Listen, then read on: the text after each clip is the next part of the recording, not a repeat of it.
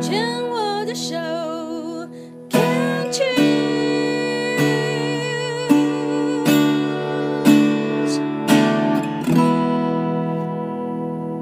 病虫害防治要继续跟小周聊一聊。上一段呢，小周跟我们分享了他在一年半之前创办了一个叫 Cancel 的抗癌好伙伴的一个。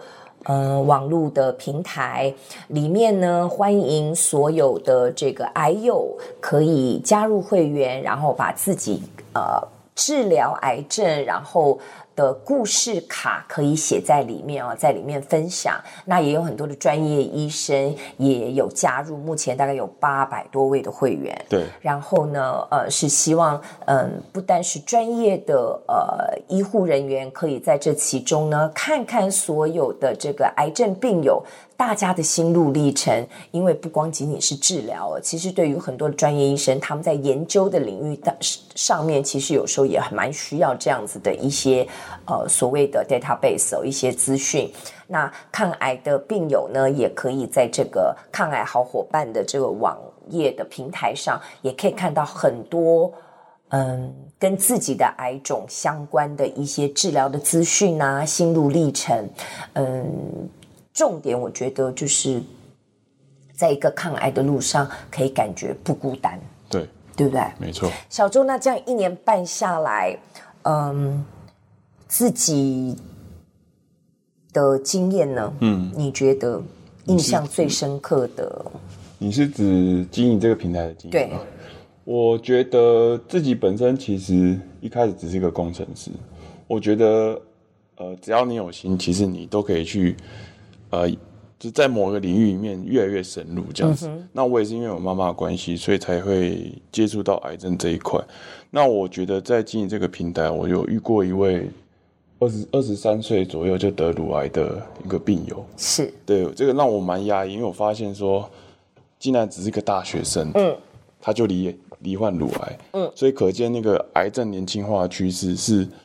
就是进进化的很快，对，非常之快。那我会觉得说，台湾人虽然我们现在资讯，呃，很好去搜寻，但是大家得到的品质，资讯品质还是比较偏低。嗯，那普遍病人还是比较没有这种 sense，知道说懂得怎样去察觉自己身体的变化。对。那现在年轻人其实也会觉得说，我我这么年轻，我怎么可能？年轻无敌。对对对，我这么年轻，我怎么可能会得癌症？嗯。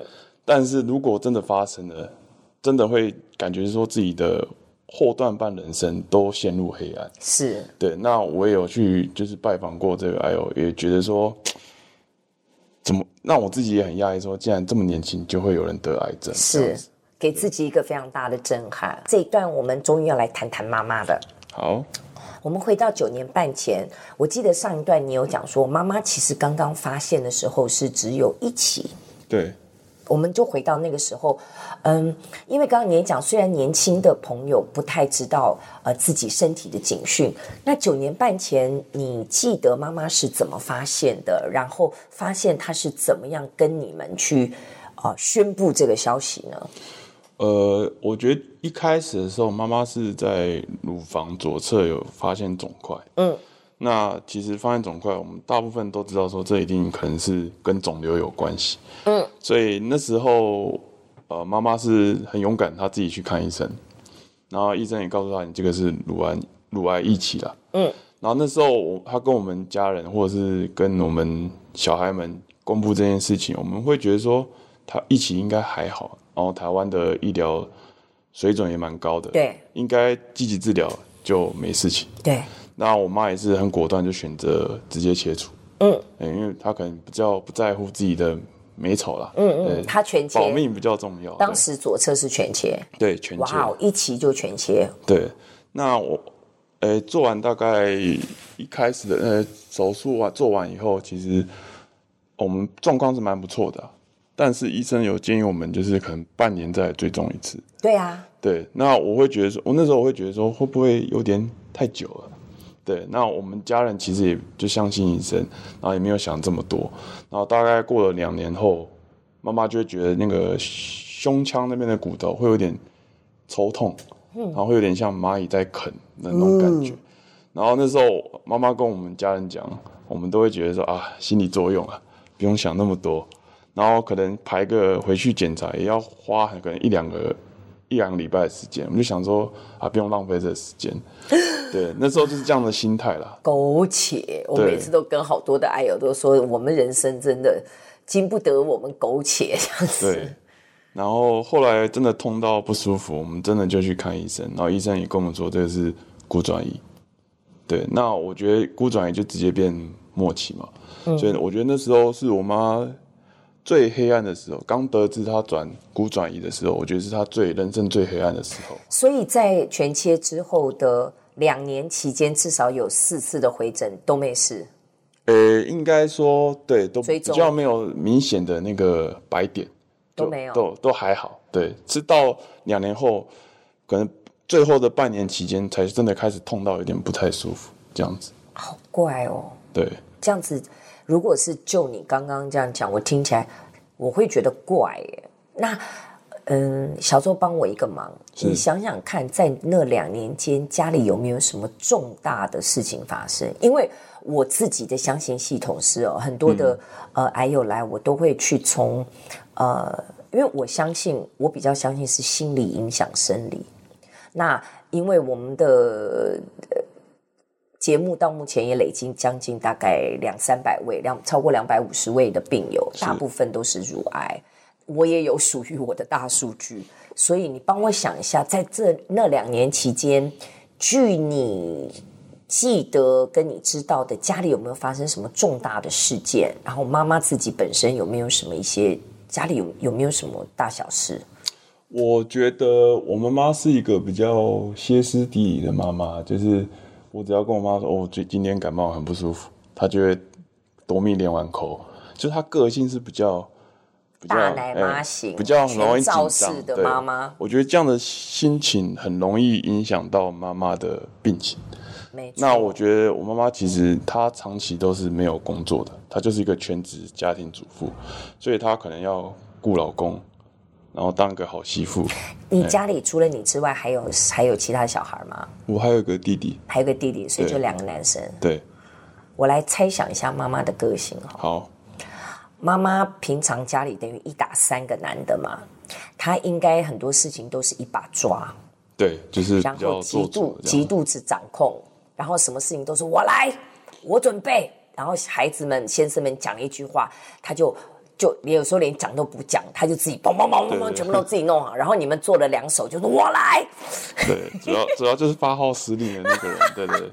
你这样做不行啊，我给你讲啦，怎么样怎么样，然后再看你再做两次，哎呀，你走开啦，我自己来。是，是不是仙姑？对，就是比较。我们后来发现，乳癌的患者大部分是属于这种 caretaker，就是我我说的就是大奶妈型，就他他觉得全天下的人大概做事都没有他能够做得好，所以他也看不惯你们怎么做，嗯、什么事情到最后就是通通都他来他来，对，所以会累到得乳癌。对，我妈妈其实到后期，她有跟我们说，她觉得得乳癌都是好妈妈、好太太、好女人、好媳妇。就是这种人，当个烂好人才容易得癌症。他自己也发现了，对，因为他没有照顾自己。他是很后期才想通这件事情的，就是他会觉得说自己放弃工作，就是配合家庭家庭的需要。你妈妈应该也是一个很有能力的女性。对，我觉得我妈是真的是一个很用心经营家庭的母亲呐，也都把我们小孩照顾得很好，这样子。我觉得人真的很有趣。我后来学心理学这方面，我就觉得人。很有趣，是他请全心、请全力的照顾家人，照顾自己的孩子。嗯，他要做一个全新的妈妈，但他却没有想到，往往这样的全心，因为自己的内外不一致，因为可能超出了自己的心力，嗯，超出了自己真正想要做的，会变得是逼迫着自己去做的时候。反而那个全心全意，就真的把自己也赔进去了。对，我觉得人毕竟是呃血肉之躯啦。对对，所以我们有时候在权衡这些事情，要取得一个平衡啊，就是呃尽你自己的责任之外，我们要懂得呃爱爱自己这样子。真的，因为其实。嗯，很多的癌友能够坐在这里接受我的访问，大部分都是走过了一一阵哦。每次问他们，大概十个里面有九个，九点二个会说，你现在学到的是什么？爱自己，每个都是爱自己。对。不过刚刚回到你刚刚讲的那两年之间，你说妈妈就是一个比较属于过度投入照顾他人的这样的事情当中，而忘了自己的存在。嗯，我觉得那两年期间还有一个问题是我爸爸其实，嗯，前一阵子有得忧郁症。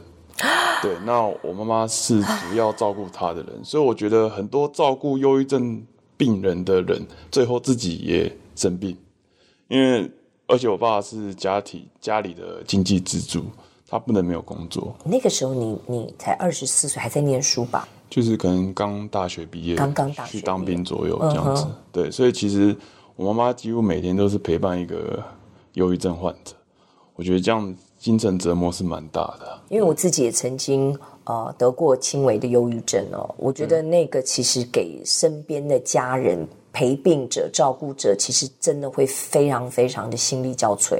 对，我那个时候的呃前夫，我的先生，在婚我那时候还在婚姻里，他自己本身就是心理咨询师，他都会受不了。我现在回头看看那一段呃生病的日子，也会觉得 Oh my。嘎，可是没有办法，你那个时候就是掉在那个人生的黑洞里。那你这样子讲，大概就有一些有迹可循。是，因为嗯，乳癌患者还有很很大一部分，因为他长期是家里的支主要照顾的一个支柱，通常是在照顾家里生病的人，等家里生病的人呃状况好转之后，端就换自己。嗯、对。那我们这段先聊到这边，然后嗯，我们下一段要再继续跟小周好好聊一聊。